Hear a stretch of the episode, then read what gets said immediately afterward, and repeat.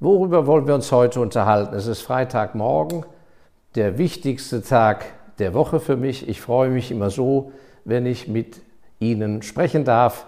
Liebe Investorinnen, liebe Investoren, Freunde des unabhängigen Kapitals und eines selbstbestimmten Lebens.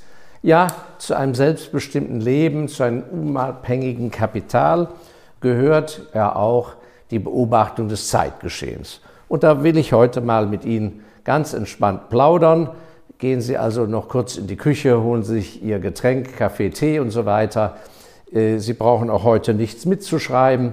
Äh, es gibt keine pragmatischen Arbeitsanweisungen, sondern ich möchte eine Beobachtung mit Ihnen teilen, die mir Sorge bereitet und der wir, wie immer unsere Möglichkeiten auch sein mögen, entgegenwirken sollten.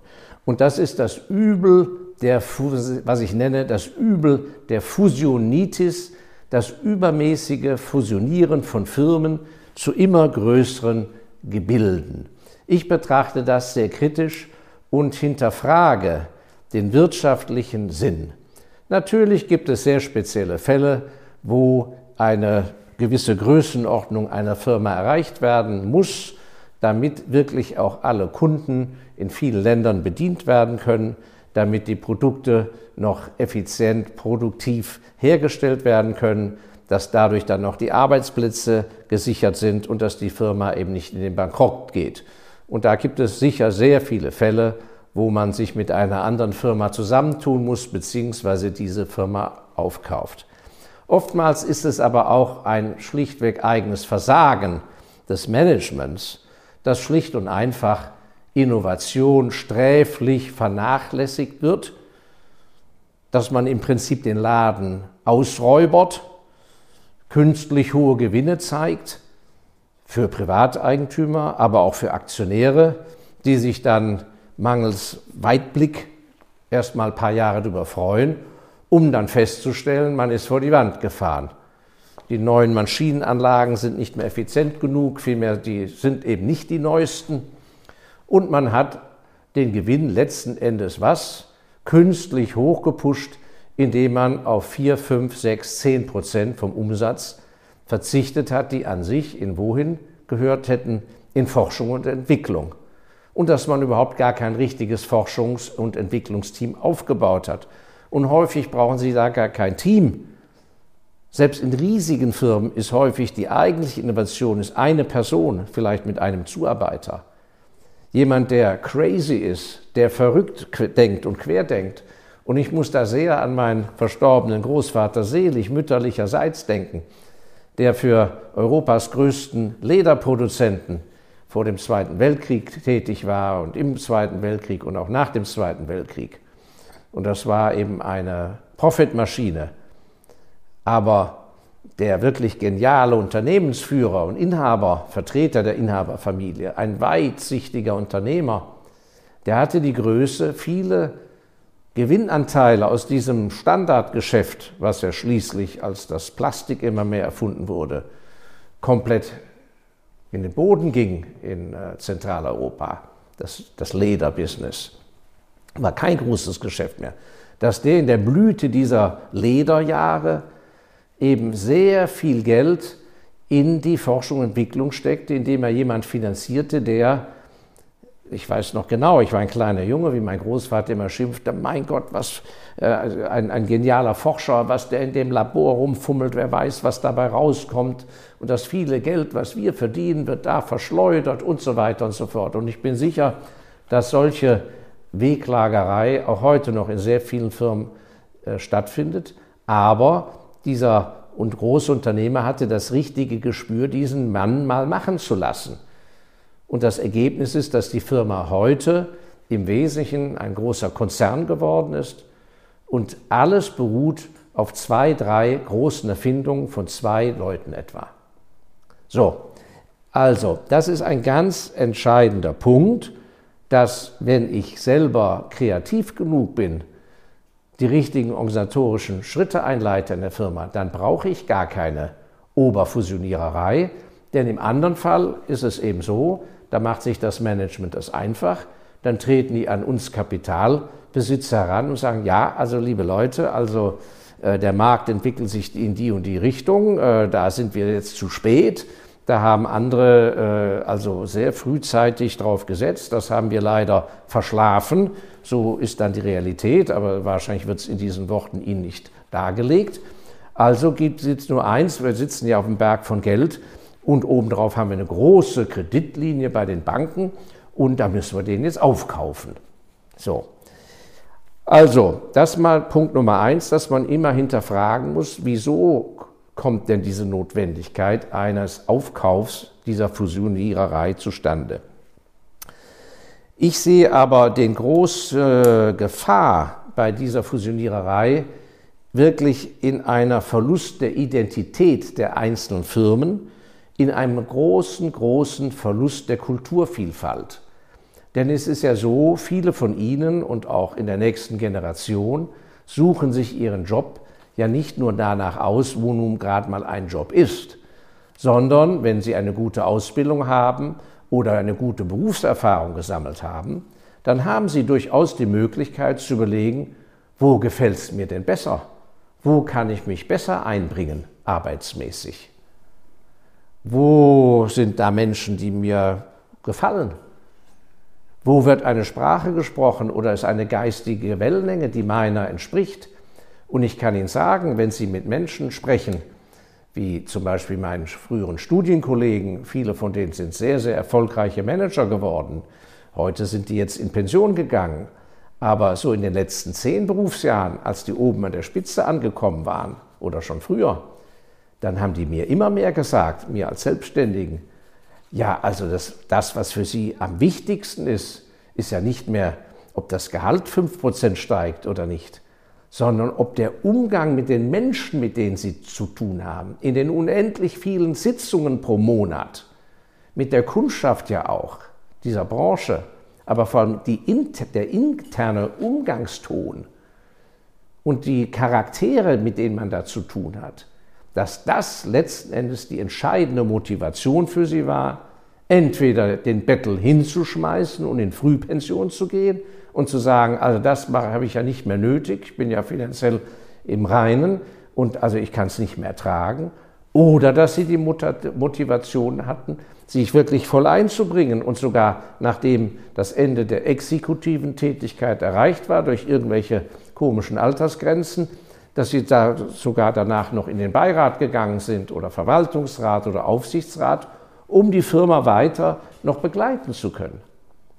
So, und je mehr unterschiedliche Firmen wir haben, umso eher ist diese kulturelle Vielfalt gegeben bei gleicher Bezahlung und gleichen Karriereaussichten. Und ich gebe Ihnen jetzt einmal ein paar Beispiele, wo ich feststelle, wo das eben leider nicht so gegangen ist und wo wir aber auch sehen, da ist tatsächlich ein Verlust an kultureller Vielfalt. Denn es ist so, wenn am Ende in jeder Branche nur noch zwei, drei große Firmen übrig bleiben, die dann auch de facto nur noch anonymen Geldgebern gehören und nicht mehr einem bestimmten Großaktionär oder Gründer, dann entmenschlicht sich das Ganze. Dann entsteht sehr schnell der Eindruck, man arbeitet ja wie für eine Behörde. Und dann ist man abhängig von irgendwelchen Funktionären, die oben sitzen, die gar keinen Bezug mehr zum Eigentum haben und zu der Urgründung der Firma. Und da habe ich mir mal ein, zwei Notizen gemacht, da muss ich jetzt mal hier meine Brille aufsetzen.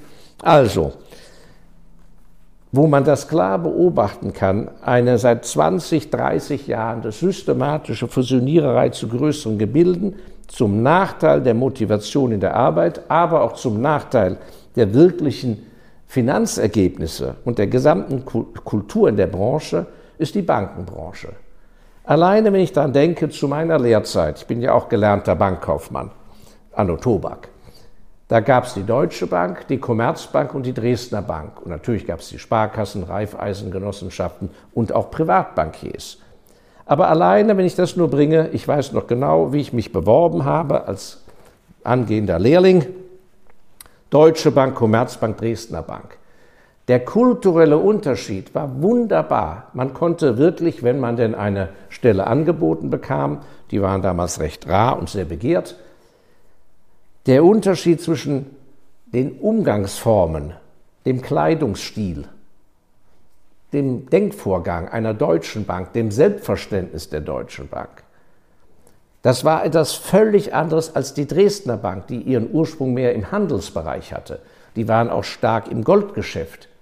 Die Leute hat, trugen, ob sie es glauben oder nicht, schon andere Schuhe im Durchschnitt als die bei der Deutschen Bank. Viele von Ihnen werden jetzt lachen und sagen, der Elsässer spinnt. Nein, ich spinne nicht. So tief geht das. Und das ist, was wir ja wollen. Sie wollen doch nicht nachher, dass Ihre Kinder alle in einem Einheitsbrei, in ein und der gleichen Kleidung durch die, ihr Leben, Berufsleben latschen müssen, gezwungen in Turnschuhen zu sein oder in ganz teuren Ballischuhen oder irgendetwas. Diese Vielfalt kommt aus den unterschiedlichen Stilrichtungen.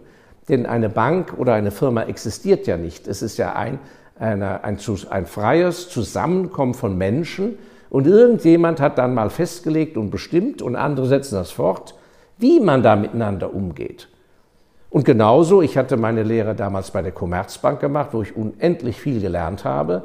Da gab es in dieser großen Filiale wirklich alle Abteilungen von Devisenhandel, obwohl es nicht die Zentrale des Konzerns war, bis zur Außenhandelsgesellschaft mit wirklichem Außenhandelsgeschäft. Es war fantastisch mit tollen Ausbildern. Auch da war der Umgangston und die Art und Weise, wie man Kundschaft sah, eine völlig andere als bei der Dresdner Bank und Deutschen Bank. Und woher weiß ich das? Denn ich habe ja nicht in drei Instituten die Lehre gemacht, weil man in der Berufsschule zusammensaß, in dem sogenannten Blockunterricht. Und da saß man zusammen monatelang während der gesamten Lehrzeit immer wieder mit eben den Kollegen, Kolleginnen, Lehrlingen aus den anderen Instituten. Und dann waren sogar die Lehrlinge von Privatbankiers dabei oder von, von äh, anderen Instituten. Und da hat man sich ja ausgetauscht und hat es mitbekommen.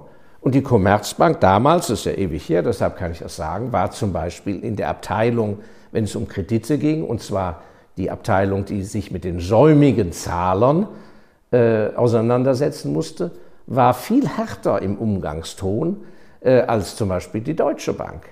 Das war sehr interessant zu lernen und deshalb ist es auch von der kulturellen Vielfalt nicht nur aus Sicht des Angestellten so wichtig, aber aus Sicht des Kunden. Es ist eben ein Unterschied gewesen, ob Sie ein Kreditkunde, sagen wir als mittelständisch, mittelständischer Handwerker, ob Sie ein Kreditkunde bei der Commerzbank, bei was weiß ich, einer ausländischen Niederlassung äh, in, in Düsseldorf war von einer japanischen Bank oder Kreditkunde bei Dresdner Bank oder Commerzbank.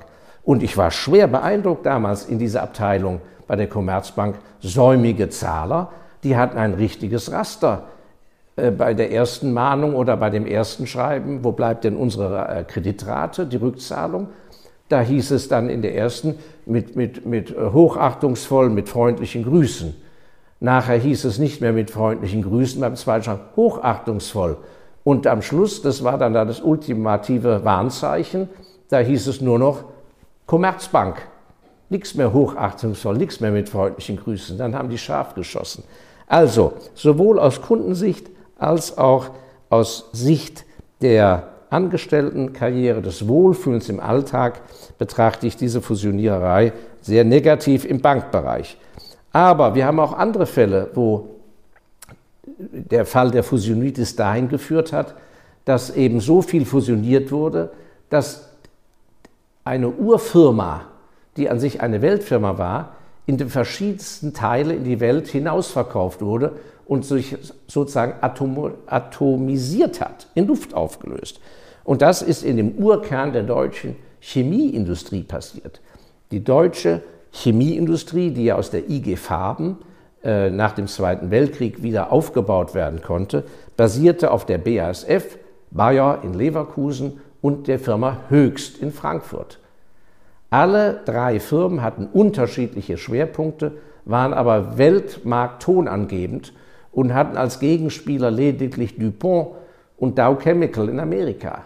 Die haben die Weltchemieindustrie geprägt, unser heutiges modernes Leben. Und in diesem engen Raum, Ludwigshafen BASF, Frankfurt höchst und dann den Rhein hoch, paar Stündchen und schon war man in Leverkusen zwischen Köln und Düsseldorf und da war Bayer. Firmen mit uralten Tradition, mit völlig anderen Schwerpunkten, wenn es um Forschung und Entwicklung ging, völlig andere Geschäftsgebaren im Auftreten, im Stil, sodass auch wirklich die unterschiedlichen jungen Nachwuchsführungskräfte eine Chance hatten. Denn nicht jeder war, sagen wir, der bullige, äh, dynamische Typ, der vielleicht bei der BASF äh, eher reüssierte. Während in Höchst ging das Ganze etwas vornehmer zu. Das heißt, das hatte eben auch die Chance, dass die unterschiedlichen Talente in einer Generation viel leichter ihren Hafen finden konnten. Ja, und die BASF und Bayer existieren heute noch, natürlich mit völlig anderen äh, Gebilden. Bayer hat ja x Sachen abgespalten, BASF auch. Bayer hat dann Monsanto dazu gekauft. Das will ich heute nicht kommentieren, dazu habe ich ja schon viel gesagt. Aber die Firma Höchst, wo ist sie? Gibt es nicht mehr. Abgespalten, dahin, Teile sind in der Schweiz, Teile dorthin, dahin. Nicht mehr vorhanden. Kein Angebot mehr im Arbeitsmarkt und auch nicht von den Kunden.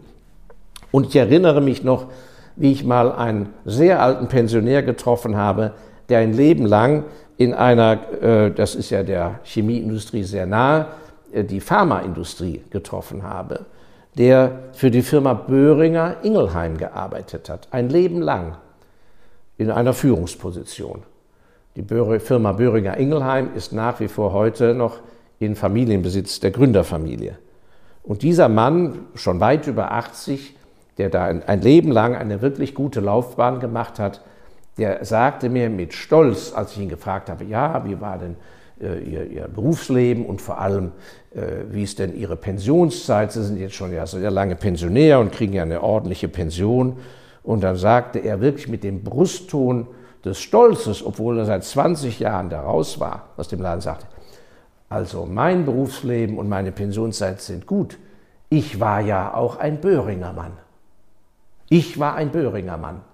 Das heißt, die, die Motivation, sein Leben einzubringen mit seiner Arbeitskraft, hat auch mit etwas mit Stolz zu tun, dass man stolz sein kann, sagen, jawohl, für diese Gruppierung von Menschen, für diese Produktklasse und diese Art, wie mit Menschen umgegangen wird, da gehöre ich hin und da mache ich auch gerne im Positiven mit oder bringe mich ein. Das hat mich sehr, sehr beeindruckt und ich glaube, dass wenn Sie nachher nur noch für anonyme, behördenmäßige Gebilden arbeiten, ist es schnell perdu mit dieser Identifikation, nicht bei allem Kummer des Alltags, den man hat. Und dann ein dritter Punkt habe ich mir notiert bei der Fusioniererei, ähm, wo man sich oft fragen muss, ist das nicht getrieben durch Irrsinn, durch Rechtsanwälte, durch Investmentbanker, durch Leute, die durch dieses Fusionieren, Kaufen und Verkaufen von Firmen hin und her schlichtweg einfach einen Haufen Geld verdienen, aber letzten Endes es dem Produkt überhaupt nicht gut tut. Auch da möchte ich im Detail niemanden kritisieren. Ich möchte nur auf eines hinweisen, wenn Sie auf die große deutsche Automobilindustrie schauen und weit genug zurück, dann werden Sie feststellen, dass es früher einmal die Firma Porsche mit den Sportwagen eigenständig an der Börse gab. Die taten sich sehr schwer. Dann wurde das Ganze, die Details brauche ich nicht auszuführen, da kennen Sie das besser. Dann wurde alles unter das VW Volkswagen-Dach, alles in einen Topf geworfen. Ja, und äh, mit viel Mühe ist jetzt Porsche wieder, viele Jahre später, wieder eigenständig an der Börse. Also einmal den ganzen Zirkel rumrum, das hätte man sich alles sparen können. Also das muss man auch klar erkennen. Sicher kennen Sie noch viele andere Beispiele. Ja, und als letzten Punkt habe ich, äh, da ich ja eben die äh, Fusioniererei bei Commerzbank, Dresdner Bank und dem Verlust vieler Privatbanken ähm, im deutschen Sprachraum erwähnt habe, möchte ich nicht den Eindruck erwecken, dass ich hier nur auf deutsche Adressen sozusagen negativ schaue. Auch in der Schweiz habe ich das erlebt. Wir haben ja den Fall, dass die Credit Suisse mittlerweile komplett untergegangen ist auch hier als eigenes Gebilde, als Gegengewicht zu UBS nicht mehr existiert. Die UBS musste, so wie es aussieht, ja den Laden retten, in Anführungszeichen. Aber man muss nicht allzu viel Mitleid mit der Credit Suisse haben, weil die hat das auf ihrer Seite, diese Fusionitis, auch in sozusagen reinem Größenwahn vorangetrieben. Und für diejenigen, die sich historisch interessieren oder die älteren Anleger unter Ihnen mögen vielleicht selber mal Kunden gewesen sein.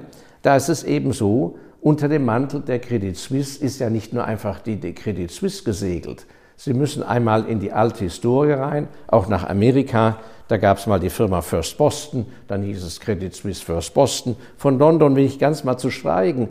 Aber nur an dem, allein wenn man sich das mal vor Augen hält, an dem kleinen, klein in Quadratkilometer Finanzplatz Zürich mit dem Paradeplatz und der Bahnhofstraße, nur da um drei Ecken herum hat die Credit Suisse im Lauf der Zeit Bankhäuser, die so unterschiedlich waren in ihrer Kultur, unter ihr, ihr Dach gebracht. Und wozu?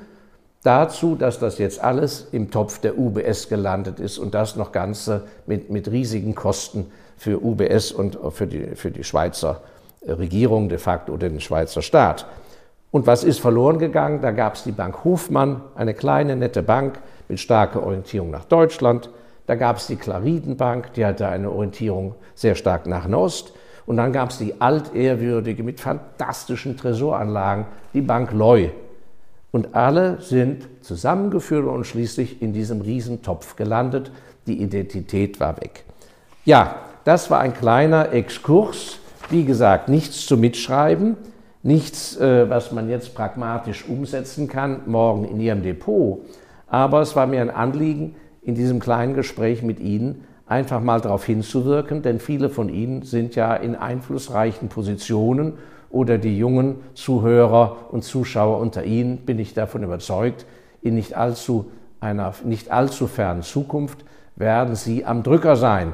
Dann sind Sie Generaldirektor hoffentlich. Dann sind Sie in einer Partei oben, dann sitzt sie Staatssekretär und so weiter. Und dann möchte ich, dass Sie sich vielleicht an diesen kleinen Gedanken von heute Freitag früh erinnern und sagen, halt mal, der Vorschlag hier, der hier gebracht wird von dem Kollegen oder von äh, einem anderen Gremium, ist das denn wirklich richtig, dass wir in der modernen Zeit, wo wir so viel Technik, Digitales haben, dass wir wirklich wie im 17. Jahrhundert alles unter eine Scheune bringen müssen? Bitte denken Sie daran, halten Sie an der kulturellen Vielfalt fest, denn sie bedeutet Freiheit. Ja, und Sie sind auch frei, nächsten Freitag wieder zuzuschalten. Darauf freue ich mich. Bitte teilen Sie das Video, abonnieren Sie unseren Kanal. Ich freue mich auf Sie, Ihr Markus Elsässer.